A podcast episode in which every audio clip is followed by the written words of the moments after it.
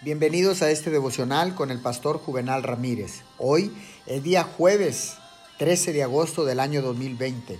La palabra de Dios dice en segunda de Pedro capítulo 1 verso 3, su divino poder al darnos el conocimiento de aquel que nos llamó por su propia gloria y potencia, nos ha concedido todas las cosas que necesitamos para vivir como Dios manda. Cuando estudiamos las múltiples facetas de la oración, puede que nos sorprendamos por el número de cosas con las que está relacionada. Consagración es una de las cosas con las que la oración está íntimamente vinculada y relacionada. La oración conduce a la consagración y la gobierna. Hay mucho bajo el nombre de consagración que no tiene nada que ver con la consagración.